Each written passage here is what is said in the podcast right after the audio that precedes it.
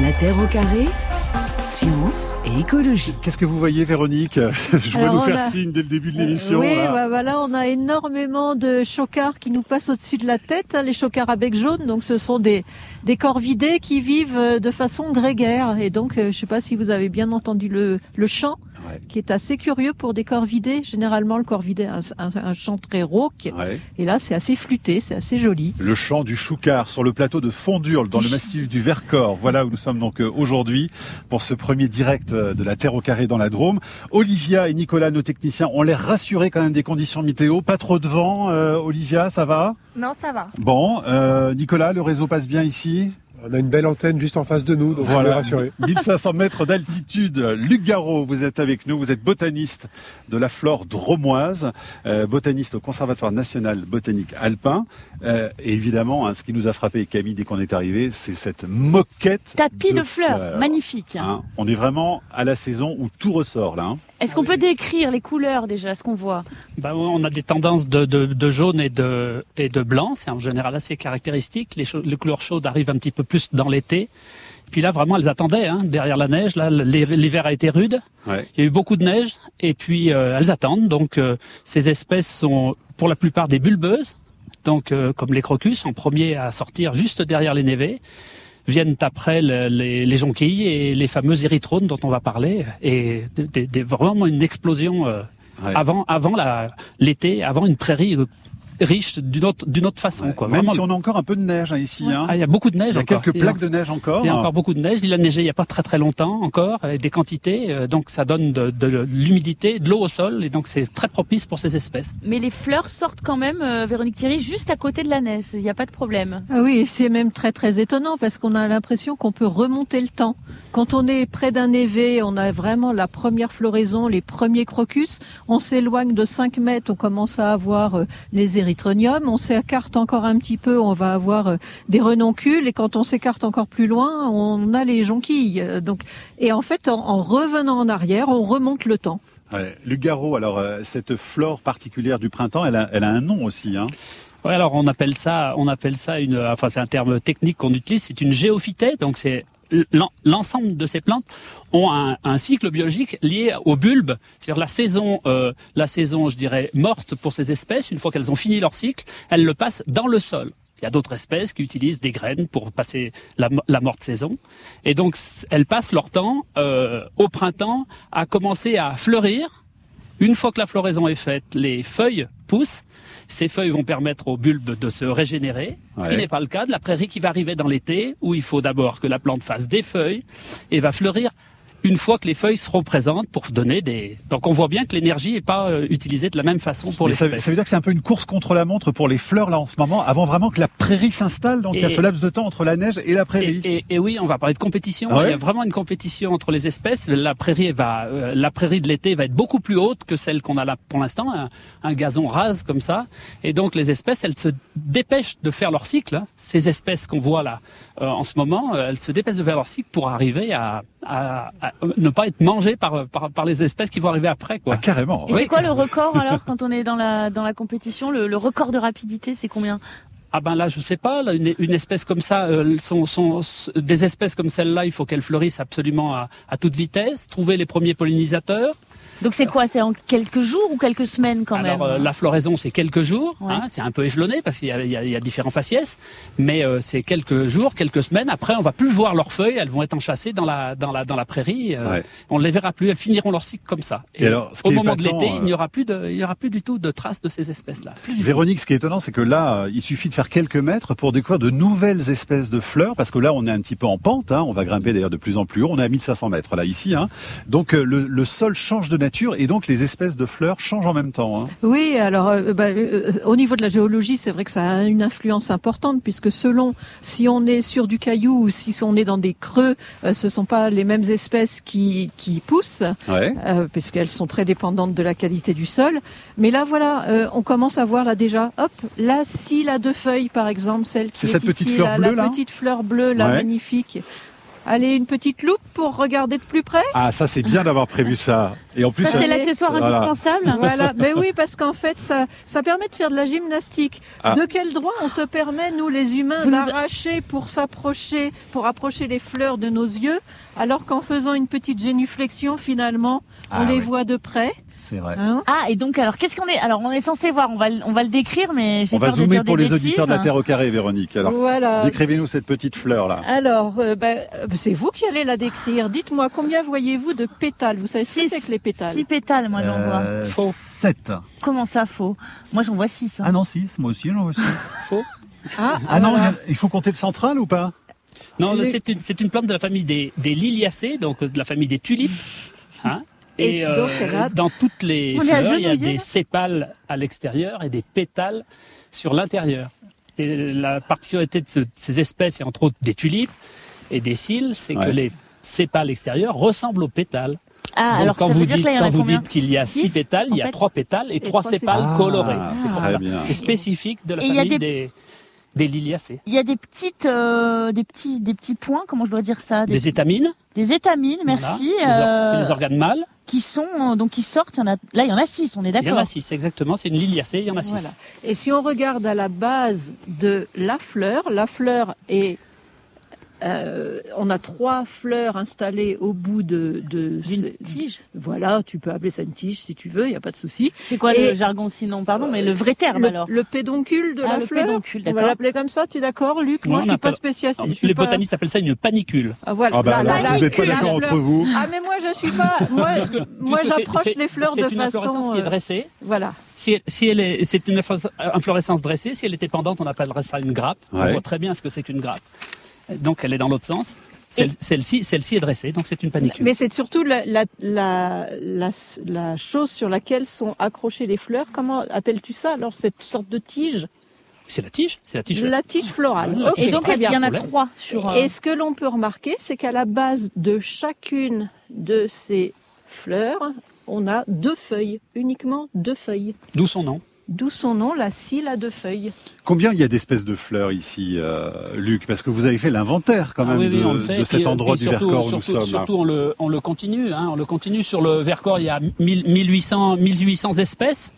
On parle uniquement des plantes à fleurs et fougères. Ouais. On ne rajoute pas les 500 espèces de mousses hein, sur lesquelles on marche en ce moment là. Ah bon Et qu'on donc, euh, abîme donc évidemment. Non, non, on n'abîme Non rien. Ah bon Et, et- et donc, euh, oui, euh, sur un alpage comme celui-là, c'est plus de 500 espèces. Ouais. Et alors, on parlait des bulbes tout à l'heure. C'est intéressant parce que c'est à cette période donc du, du printemps, c'est ce qui a permis à la fleur de se protéger pendant tout l'hiver finalement. hein. Ah oui, c'est vraiment un, un- un système absolument ingénieux hein, pour la plante. hein. C'est d'arriver à, à- à faire, faire des réserves, hein, euh, faire des réserves dans le sol hein, et de passer toute cette saison où, euh, pour repousser au printemps. Donc tout, tout l'hiver, tout, tout l'hiver, la, la plante attend avec impatience de, de pouvoir ressortir. Donc c'est vraiment sa capsule de protection. Finalement. Exactement, exactement. C'est vraiment Ouais. sa capsule de protection. Le son cycle est très court en définitive. Qu'est-ce qui détermine les couleurs euh, des fleurs? Le fait qu'elles soient blanches, jaunes, euh, bleues, là comme on est en train de voir, euh, peut-être plus tard rose pour certaines? On ne sait pas. Moi, je ne sais pas. D'accord. Alors en fait, moi, je travaille beaucoup sur les couleurs végétales puisque je fais de la teinture végétale, la teinture avec les plantes. Et en fait, euh, ce qui est incroyable, c'est que les, les plantes fabriquent des colorants pas pour nous faire plaisir à nous, évidemment. Hein. Nous, on en profite, mais c'est pas pour nous. Elles les fabriquent parce que pour elles, c'est des molécules qui sont actives pour leur vie et pour leur survie. Donc, il y en a certaines molécules qui vont être des médicaments et d'autres euh, molécules qui vont aider la plante à supporter l'ensoleillement. C'est ce que l'on trouve par exemple euh, dans le précurseur de l'indigo. Dans l'indigotier, euh, le précurseur de l'indigo est un filtre solaire qui protège les jeunes feuilles des brûlures du soleil. Et ici, dans les fleurs bleues, on a des précurseurs de l'indigo qui protègent justement des, brûlures du soleil.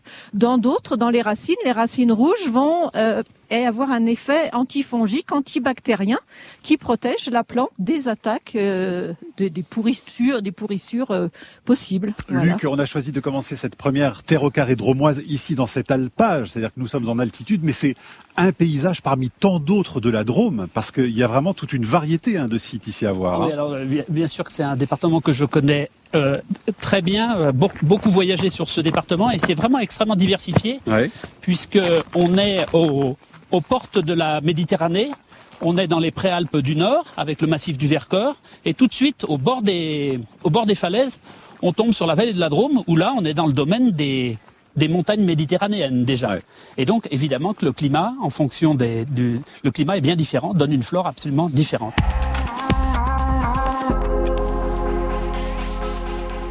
Et si vous nous rejoignez, nous passons cette euh, semaine printanière dans la Drôme pour nos quatre saisons de la Terre au carré. Nous sommes donc euh, aujourd'hui dans un très bel alpage à 1500 mètres d'altitude sur le plateau de Fondurle où Luc Garot et Véronique Thierry nous donnent avec Camille un petit cours de botanique, mais aussi de, de faune, hein, Véronique, parce qu'on a parlé des chocards, des chouca- chocards, chocards. chocards, c'est ça, à bec jaune. Qu'est-ce qu'on peut voir d'autre comme animaux ici alors?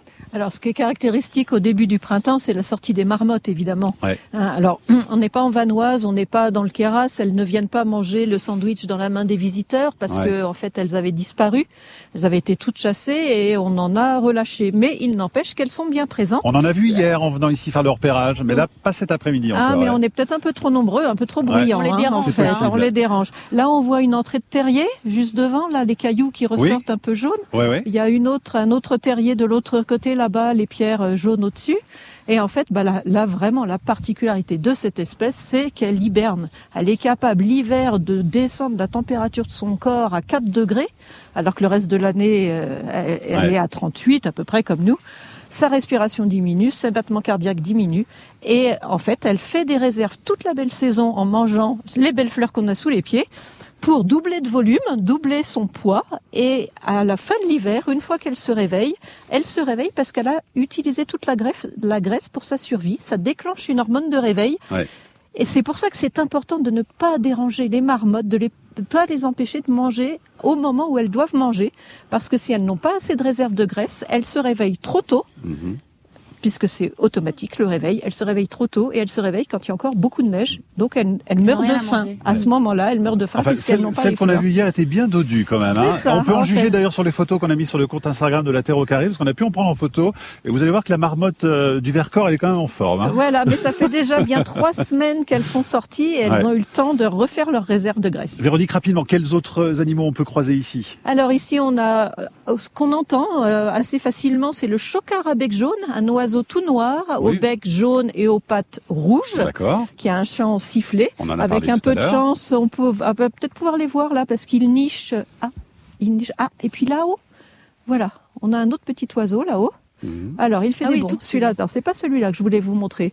Celui-là, j'ai un peu du mal à l'identifier. Mais sinon, on a le, oui, il est loin. Mais on a le choc, le, le traquet moteux ici. Le traquet moteux, c'est un oiseau qui est très fréquent. C'est un petit passereau qui a la queue noire et, et barrée de blanc.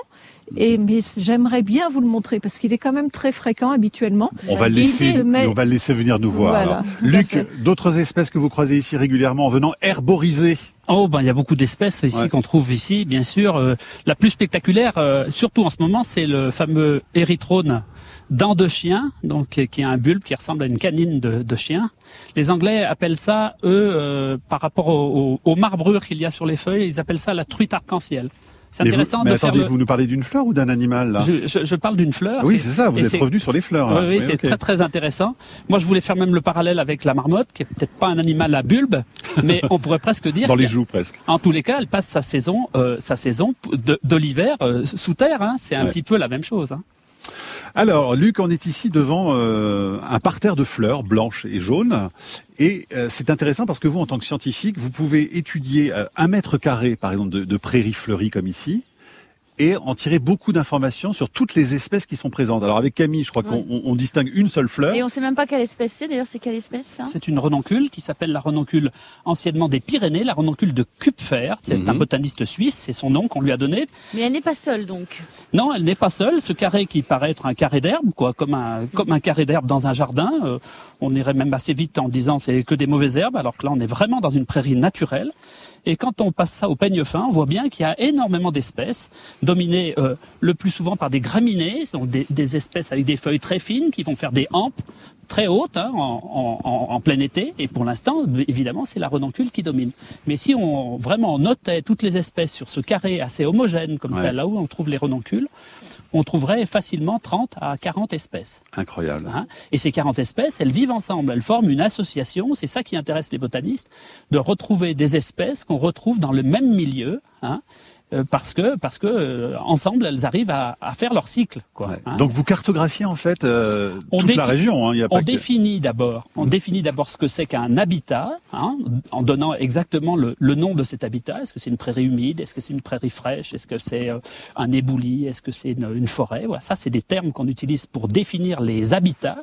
Et ces habitats après on peut les cartographier bien entendu et puis on peut mettre en valeur ceux qui sont rares, ceux qui sont mmh. communs, ceux qui et qui, le Qui deviennent rares le printemps, du coup, toutes ces espèces qui sont, on va dire, interconnectées, ça veut dire qu'elles sortent euh, toutes aussi au même moment. Enfin, le, le printemps, c'est vraiment un signal. On peut quand même rappeler ce qui se passe pour que tout sorte à ce moment-là. Ah bah bien sûr, bien sûr. C'est quoi C'est le soleil, c'est ah bah la chaleur. Oui, puis, puis beaucoup de choses qui se passent en dessous qu'on qu'on connaît pas bien, hein, bien entendu. Mais c'est vrai, c'est vraiment ça, quoi. C'est une sorte de programmation, quoi. le, le, bulbe est programmé pour sortir dès les premiers rayons du soleil, dès que ça commence à se réchauffer, dès que ça, dès que le, la, la, terre tourne, quoi, et que le, climat change. Luc, euh, ce que vous faites avec les scientifiques, donc c'est de cartographier hein, toute cette région. Euh, mhm. vous avez sorti un atlas d'ailleurs de, de, la Drôme. Euh, Est-ce que vous observez beaucoup de changements euh, au fil des années, au fil des décennies? C'est une question qu'on nous pose très souvent le changement, ça se voit pas, ça se voit pas aussi facilement que ça. Ouais. Hein. Il faut, les scientifiques utilisent des, des outils pour euh, pour euh, calculer et puis montrer ce changement. Alors donc euh, c'est un outil scientifique, c'est qu'on on met en place des placettes euh, sur le terrain et euh, comme ça, chaque scientifique peut revenir avec un protocole, avec mmh. une méthode qui est toujours la même pour voir si vraiment, ben, tous les 5 ans, tous les 10 ans, il y a, des, y a des, effets déjà qui sont notables ou pas? Bien sûr, bien sûr, ouais. on voit des espèces, des espèces arborées qui, qui remontent en altitude, bien entendu. À cause de la chaleur À cause de la chaleur, ça ouais. c'est des petites choses qu'on commence à voir. Mais euh, il faut, au préalable, il faut faire l'inventaire pour savoir qu'est-ce que, co comment la flore change. Ouais.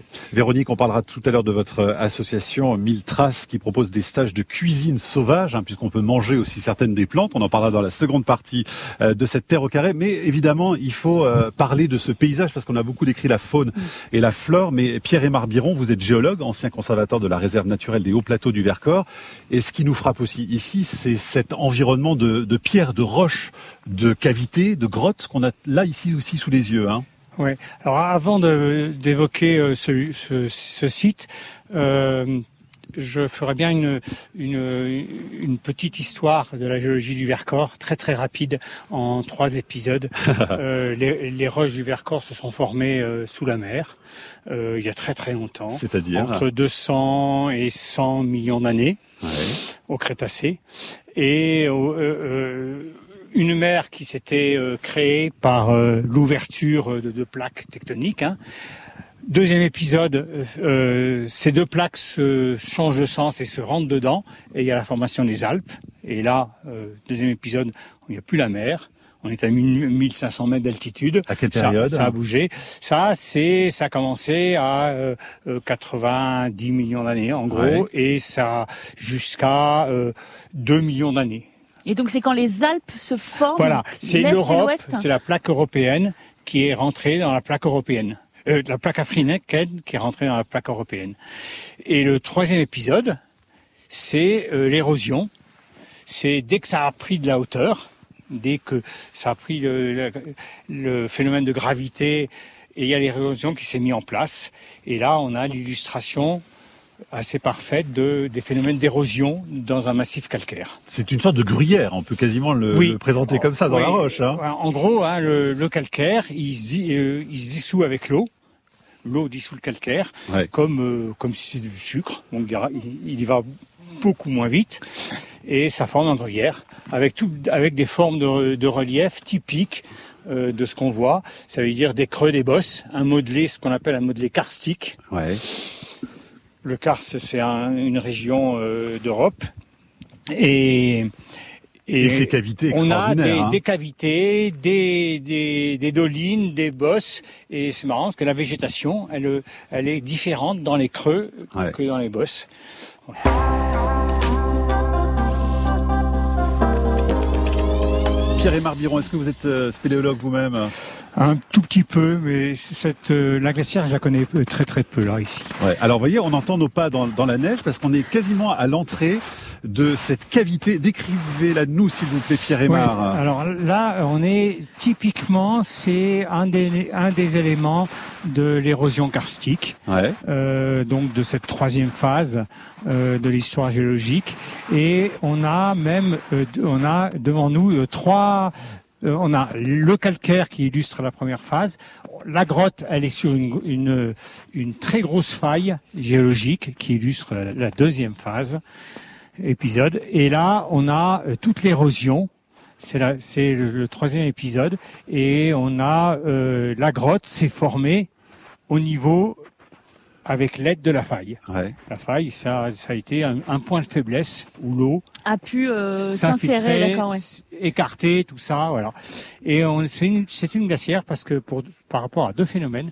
D'abord, le creux accumule la neige par le vent en gros l'hiver ça se remplit de, de, neige, et il y a un courant d'air à l'intérieur, froid, qui maintient la glace.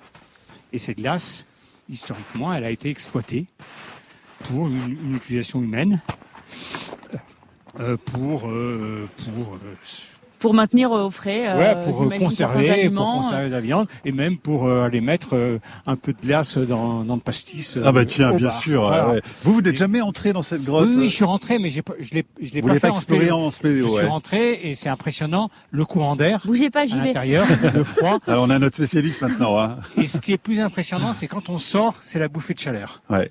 Véronique, vous, vous êtes allé en, en spéléo ou pas? Alors en spéléo non, euh, en spéléo non, je suis pas allé euh, au fond de cette grotte, mais sous le porche et dans l'entrée, ouais. effectivement, c'est très facile d'y aller avec les groutes. Il y a de la lumière, on n'est pas, on n'a pas euh, obligé d'avoir un équipement. Ouais. Mais je précise que j'ai appris hier que dans les grottes du coin, euh, il y a une température constante aux alentours de 9-10 degrés, hein, donc il fait pas si froid à l'intérieur de la grotte. Ouais, la température de la grotte est, en gros, c'est c'est la moyenne de la température de l'année. C'est-à-dire n'importe où, si la température de l'année c'est 6 degrés, dans la grotte ça va faire 6 degrés. Mmh. Régis Cavet, est-ce que vous êtes entré dans cette grotte? Un petit peu, je suis, euh, j'ai pénétré un petit peu dans cette cavité, mais comme Pierre Aymar, euh, c'est pas trop mes quartiers. Moi, je travaille plutôt sur le Vercors. c'est votre quartier du Nord. Oui. Vous qui êtes archéologue et préhistorien, vous avez co-créé la société d'archéologie préventive Paléotime. Et vous êtes le président de l'association pour la valorisation et la diffusion de la préhistoire alpine et membre du conseil scientifique de la réserve naturelle nationale du Haut-Plateau du Vercors et du parc du Vercors. Voilà, tout le monde est cité. Voilà. Alors, hein, c'est beaucoup, je suis désolé. Hein. Alors, on voit énormément de cavités, on le disait tout à l'heure. D'abord, alors, j'ai deux questions rapides. Est-ce qu'on trouve beaucoup de fossiles? Et est-ce que euh, nos ancêtres euh, préhistoriques ont fréquenté cette cavité là en face de nous, cette glacière? La réponse est non, euh, puisque les, ben, euh, les hommes ne fréquentaient pas euh, les grottes. S'ils les fréquentaient, ils n'y habitaient pas. Ouais. Ça, c'est sûr. Pierre Aymar a dit tout à l'heure, la température est positive, mais toujours basse. C'est toujours très humide. Et puis souvent, à l'époque, il y avait des locataires. Par, exemple, par exemple, la sortie d'hivernation d'un ours brun, c'est pas très agréable. Oui. donc, dire, et, ouais. et, puis Néandertal et même les gens du Paléolithique supérieur pouvaient y rencontrer des ours des cavernes qui ont aujourd'hui disparu en même temps que le mammouth et le rhinocéros laineux. Et ouais. alors, quelle est la particularité de la préhistoire alpine alors? Elle est alpine en ce sens que les hommes sont des saisonniers, notamment à partir de la fin des temps glaciaires, qu'on va dater d'autour de 12 000 ans avant notre ère, euh, sont des saisonniers qui montent en montagne en été à la recherche des espaces d'altitude et qui redescendent sur les piémonts pour passer euh, la séquence automne-hiver. Et des fossiles, alors on en trouve ici beaucoup ou pas? Alors des fossiles, il faut voir Pierre Aymar pour ça parce qu'on est au stade du Crétacé. Moi, je m'occupe des outils fossiles, effectivement, euh, de la préhistoire, c'est-à-dire souvent ce sont des silex que les hommes nous ont laissés, la plupart du temps en plein air, car ces gens-là aimaient bien vivre au soleil ouais. et à la lumière. Alors là, avec le Crétacé, on remonte à 150 millions d'années. Oui, 120, hein 120 millions d'années de Crétacé, ouais. et on trouve peu de fossiles dans les records. Ouais. Euh, on en trouve quelques-uns. Souvent, euh, il faut les voir euh, au microscope. Et les fossiles nous permettent de donner l'âge de, de la roche. Ouais. Et comment on date ça justement alors Pierre Aymar Alors c'est compliqué, c'est tout. Parce que là, tout, on met, on met tout. les, la, la, roche là sur laquelle on met les pieds là. Euh, c'est une roche qui était donc sous l'eau à l'époque, dans un milieu tropical. Hein, c'est oui, ça Il faut oui, imaginer on vraiment trouve des coraux. Ouais. Comme la grande barrière de corail aujourd'hui. Oui, voilà, euh, tropical, 10 mètres d'eau au-dessus, euh, le soleil qui pénètre, euh, donc qui permet la, la, la, vie des coraux. Et là, on est sur, un, sur des dalles de calcaire qu'on appelle dans le Vercors des lapiazes. Les lapiazes, c'est une, une dalle de calcaire complètement modelée par l'eau, sculptée par l'eau. Ouais. Et alors, Véronique, on, alors pardon de comparer, mais c'est vrai que pour les auditeurs qui ne voient pas exactement l'endroit où on se trouve, ce paysage peut faire penser euh, à d'autres sites dans le monde. Hein. Oui, euh, traditionnellement, elle est surnommée la petite euh, Mongolie, en fait. Voilà, parce que ça fait un paysage, euh, un, paysage stépique, même si du point de vue purement scientifique, la végétation n'est pas une végétation de steppe. Ça fait penser un petit peu à ça. Pour revenir juste un tout petit peu sur la glacière, elle est intéressante cette glacière aussi parce qu'en fait, elle abrite des nids de tout un tas d'animaux. Il y a des chauves-souris qui viennent se, se mettre là en gîte d'été, et puis euh, les chocards qui nichent euh, dedans. Ouais. Régis Picavet, les, nos ancêtres préhistoriques, euh, donc ils, vivaient, ils vivaient sur sur ce sur ce plateau, sur ce massif. Est-ce que le printemps, puisqu'on célèbre aussi le printemps aujourd'hui, avait, on sait s'il y avait des choses particulières qu'il faisait au printemps euh, qu'il pouvait pas faire l'hiver ou pas du tout? Ben, Il faut hum, bien savoir de quelle période nous parlons, parce qu'il y a eu des périodes de climat complètement stépique où il n'y avait pas d'arbres, mais si on, considère, si on considère pardon, le, la préhistoire euh, tardive et post-glaciaire, à l'époque où la forêt envahissait pratiquement euh, tout le continent, eh bien, euh, on montait en montagne, à mon sens, pour sortir de la forêt. Et bien sûr que le printemps, c'était euh, un peu une renaissance, comme une transhumance. D'ailleurs, on a sous les yeux ici une, un enclos pastoral avec une cabane. Ça, c'est préhistorique, là ce Non, pas, euh, pas du tout. C'est historique, mais ça reste de l'archéologie quand même. c'est très intéressant. Voilà. Donc euh, le printemps n'est pas forcément lié à euh, l'émergence d'un gibier quelconque. On taillait la pierre euh, ici, Régis, ou pas? Parce qu'on voit qu'il y a tellement de roches partout. Est-ce qu'on s'en est servi pour faire oui, un alors silex? on, on, taillait le silex. Le silex est une roche siliceuse qu'on va opposer aux roches carbonatées du calcaire, qui était activement recherchée pour la fabrication des outils. Outils et armes de chasse. Il se trouve qu'ici, tout près, il y a Vassure en Vercors avec des gîtes de silex naturel très importants et même le pas de l'Infernet qui est juste derrière la colline, là, où il y a beaucoup de silex natifs qui étaient largement utilisés par les préhistoriques. Ouais. Euh, Luc, un mot sur euh, parce que hier pendant le repérage là, euh, tu nous as emmené juste au bout de ce chemin. On pourra pas y aller là parce que ça demande quand même un petit peu de marche, mais je voudrais juste qu'on le décrive parce que c'est exceptionnel hein, ce, ce, site donc à Fondurle qui nous permet d'embrasser tout le Vercors et la Drôme, hein, une bonne partie de la Drôme. Alors on, l'a dans le dos, le, on, a le Vercors dans le dos quand on passe la, la porte d'Urle, hein, là où ça souffle. Hein. c'est ça. Le vent hurlant et on, on se retrouve à ce moment-là avec une une un panorama sur, le, sur les Alpes du Sud. On voyait un petit peu le Ventoux hier. C'est vrai. Vous voyez la forêt de Sours, la montagne d'Angèle, toutes ces montagnes de la Drôme qui font partie des, des secteurs qu'on appelle le Diois et les Baronnies. Très près d'ici, hein, mais c'est vraiment un climat et une flore et un, une végétation complètement différente. Et le fond d'Urle, c'est vraiment ça. Hurle, c'est hurler, pour hurler, comme, le, vent, comme le vent qui s'engouffre. C'est le nom du vent. Et justement, j'allais dire, c'est-à-dire que les espèces qui se développent ici, euh, pas, enfin, on va dire toutes les espèces ne pourraient pas s'adapter à, ces conditions-là ben Non, parce qu'il n'y aurait pas assez de, chaleur, il y aurait pas, il y aurait trop de neige. Il leur faudrait euh, euh, un cycle beaucoup plus long avec une chaleur beaucoup plus longue.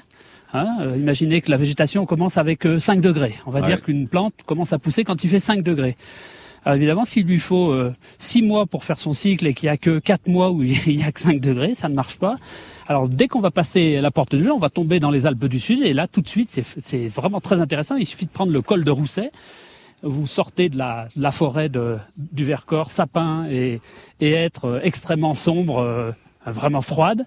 Et puis hop, dès que vous basculez, vous basculez dans, les lavandes, dans le thym qui remonte très très vite. Les lavandes, c'est un peu, un peu tôt pour les voir là encore. Oui, hein. mais on, les voit très bien sur le. Oui, c'est au mois de juin. C'est ça. Mais c'est vraiment aussi un des paysages typiques, ah ben, euh, de, la Drôme, bien sûr.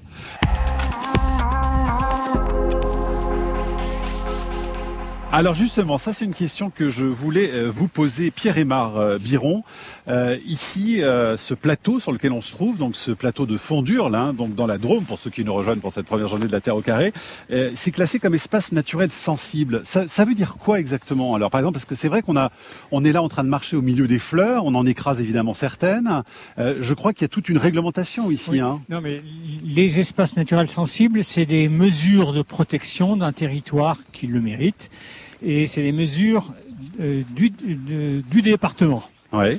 Euh, pas loin d'ici, il y a les hauts plateaux du Vercors. C'est un milieu qui ressemble beaucoup à celui-là. C'est des hauts plateaux euh, calcaires. C'est euh, la plus grande réserve naturelle nationale de France métropolitaine et terrestre. Ouais. Elle fait 17 000 hectares. Ouais. Ça veut dire que c'est de façon un peu imagée, il faut, pour la traversée du nord au sud, il faut deux jours. Ouais. Ok. Et alors donc il y a une, une réglementation particulière ici pour protéger chaque toutes espace ces a sa réglementation. Là, là il y a une réglementation. C'est un espace qui est géré. Alors attendez parce qu'on n'a pas de micro là pour, pour vous entendre. Il faut vous présenter. Bonjour. Annick euh, Lotte, éco-garde euh, à l'espace naturel sensible de Fondurle. Et donc euh, ici, le département en tant que propriétaire a, classé cet espace et a mis un règlement de, intérieur qui est lié à un plan de gestion qui va tenir compte des différentes activités qui se tiennent sur ce plateau. C'est-à-dire que je ne peux pas, évidemment je ne le ferai pas, mais je ne peux pas, si j'ai envie, là, cueillir mes petites jonquilles pour me faire un joli petit bouquet eh ben, il va falloir être très raisonnable, effectivement, et ne pas cueillir euh, ce que vous pouvez voir comme ça tous les printemps. Il suffit de revenir chaque printemps, ils seront là. Luc Garot ah, Je ne sais pas si c'est respecté, mais la réglementation dit, c'est un arrêté préfectoral de cueillette qui dit qu'on peut ramasser un bouquet par jour et par personne. Un bouquet, c'est quoi Il nous regarde en faisant les gros yeux. Un bouquet, un bouquet, ce que tient, ce, ce qu'on tient la main, donc c'est assez abstrait. Comme Sauf que dans la réalité, c'est pas ça, clairement. Hein. Les... Bah, dans la réalité, ça sert à quoi de ramasser un bouquet qui va faner sur la, sur la plage arrière de la voiture? Alors donc ça, on peut se poser la question. Et puis euh, donc ce bouquet, on peut le garder que pour soi. Ça, c'est la réglementation. On n'a ah pas le droit de le colporter, ni de l'échanger, ni de le vendre, ni de le donner. Donc voilà, ça limite un petit peu les choses. C'est donc euh, il n'y a pas d'interdiction de cueillette. Sauf si l'espace naturel sensible ici l'a interdit, parce que dans son espace, on peut faire des interdictions aussi.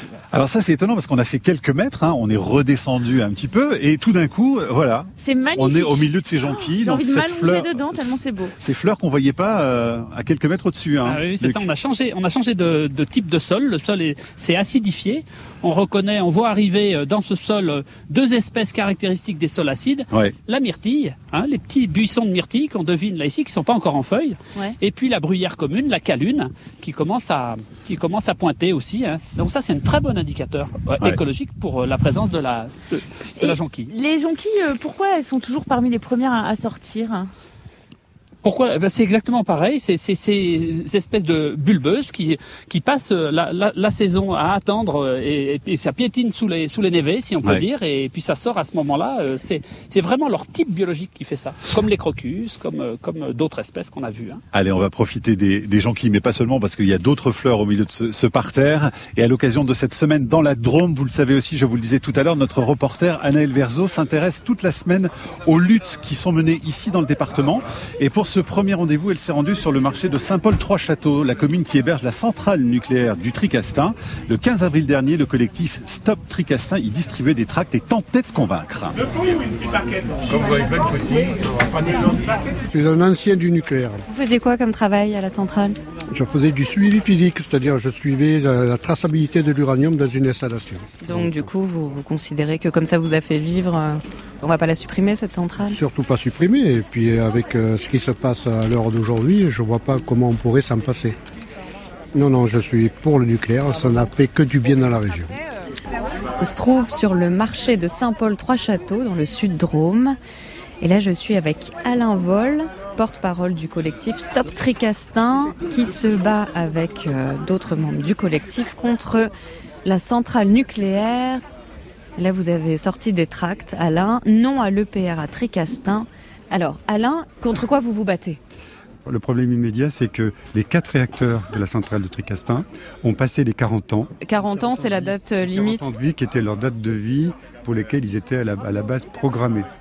Et maintenant, EDF voudrait les prolonger au-delà, aller jusqu'à 50, voire 60 ans. Et où est le problème selon vous? Eh bien, le problème, c'est que ces quatre réacteurs sont en mauvais état. Il y a des incidents de plus en plus nombreux. Et en particulier, le réacteur 1, qui est le plus ancien, ce réacteur a 20 fissures sur sa cuve. Et la cuve, c'est un matériel que l'on ne peut absolument pas remplacer. En 10 ans, il y a eu à Tricastin 147 incidents de niveau 0 à niveau 2. Et euh, le réacteur numéro 1 en totalise lui-même 44. Donc un réacteur vieillissant, avec beaucoup d'incidents, qui a 20 fissures sur sa cuve et qui en plus, j'ai oublié de le préciser, est situé en zone sismique. Et il se trouve que les réacteurs de Tricastin ont la particularité d'être installés contre une digue en terre, qui est la digue du canal de Donzère-Mondragon, qui apporte l'eau pour, pour refroidir les réacteurs. La base des réacteurs est à 6 mètres en dessous du niveau de l'eau. Ça veut dire que si il y avait un, tremblement de terre, et il y en a eu un en 2019 à Tricastin, s'il y avait un tremblement de terre et que la digue s'écroule, les quatre réacteurs seraient noyés, et dans ce cas-là, les cœurs fondraient et on se retrouverait en situation de Fukushima. Eh bien, nous, on est très inquiets. Et donc, ce que nous nous, nous battons pour arrêter ces vieux réacteurs à la date des 40 ans. Bonjour. Euh, je voudrais vous parler du nucléaire. Vous habitez ici? Oui. Vous avez vos pastilles chez vous? Non. Ah, et s'il y, a un, un nuage un jour? Bah écoutez, euh, mon homme travaille euh, par là-bas et euh, on a reçu le courrier et tout, mais c'est vrai qu'à Saint-Paul, ils n'ont pas voulu nous les donner, donc il fallait aller à Bagnols-sur-Cèze et Bagnols-sur-Cèze. D'accord. Voilà. donc on n'est pas parfaitement prêt en cas d'incident. Non. Votre conjoint travaille où ça? Il travaille pour la centrale. Moi, je vous, je vous donne un tract comme ça. Vous pensez que ça vaut le coup aujourd'hui de continuer à prolonger ces vieilles casseroles de Tricastin? Ah bah Non, non, non, mais après, euh, je dis, j'ai pas, je, j'ai pas d'avis. J'ai pas d'avis. Merci à vous. Bonne, bonne journée. Merci. Au revoir. Au revoir. Je suis partagé. Donc je reste prudent. Je suis aussi voisin avec euh, quelqu'un qui travaille en maintenance à la centrale du Tricastin. Donc c'est pour ça que. Qu'est-ce qu'il vous dit votre voisin? Il vous en parle des fois? Alors il, il, il, a un devoir de réserve de toute manière. Euh... Mais vous en parle quand même, j'imagine, en tant que voisin. Oui, il en parle, il en parle et effectivement il fait part de, de certaines inquiétudes. Je, je, ne le cache pas. Vous vous appelez comment? Xavier. Et je peux. Euh... Ah ben, ah bah, J'allais oublier l'essentiel. D'accord. Vous, vous, lirez les, vous lirez les éléments. Après, vous réfléchissez. Oui. Non, mais c'est intéressant. Ça m'intéresse. Merci beaucoup. Merci beaucoup. Au revoir. Bon marché alors. Pardon? Au revoir. Les sushis? Ah, ah, kimchi. Ah, c'est ce que ça, il faut que je. J'en ai, j'en ai, euh, j'en ai un là-bas. Voilà, reportage signé Anaël Verzo. Et demain, pour poursuivre notre série sur les luttes, nous irons dans la vallée de la Drôme à Oust-sur-Cy, où les habitants se divisent en ce moment sur l'implantation d'un magasin Lidl. Régis Picavet, notre historien archéologue, le 9 juillet, vous donnerez une conférence au musée de la préhistoire du Vercors à Vession en Vercors, non loin d'ici. Ça sera quel thème exactement?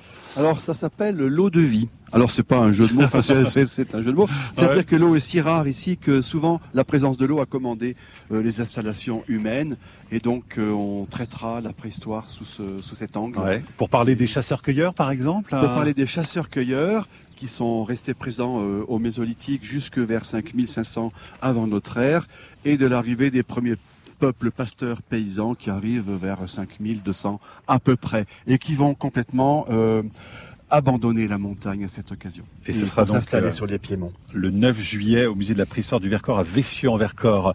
Euh, Luc Garot, vous avez publié un ouvrage de référence sur la flore de la Drôme. C'est un atlas écologique et floristique. C'est aux éditions du Conservatoire botanique national. Ça, c'est le grand inventaire que vous réalisez, hein, vous. Hein? Euh, oui, un inventaire qu'on continue surtout. Hein. C'est pas le tout de faire un, un, livre et de poser, poser une pierre à un moment. Il a déjà une quinzaine d'années. Ouais. Et, et, donc l'inventaire continue, bien entendu. C'est permanent. Hein. Il faut absolument connaître, encore savoir l'état des lieux de, de la flore Ouais. sur notre territoire. Et puis Véronique Thierry, si on veut cuisiner et déguster également des plantes, Des fleurs. on peut venir vous rencontrer avec l'association Mille Traces. Bien sûr, venez avec Mille Traces. euh, voilà, nous, on- n'écrit pas de livres, on est vraiment des gens de terrain, donc euh, venez nous rencontrer pour euh, cuisiner, faire de la teinture végétale, faire du pistage d'animaux, observer, euh, se perdre dans la nature et profiter. Merci beaucoup à vous. Merci Pierre Aymar Biron également, euh, notre géologue aujourd'hui sur cette première étape. Demain, Camille, on reprend la route. On va à Diolfi. Exactement, pour parler de l'esprit écolo dans la Drôme avec les habitants de cette commune et la visite d'un voisin, l'écrivain Pablo Servigne. Donc rendez-vous demain. Merci beaucoup à tous. À bientôt. Bon après-midi. La Terre au carré est un podcast France Inter.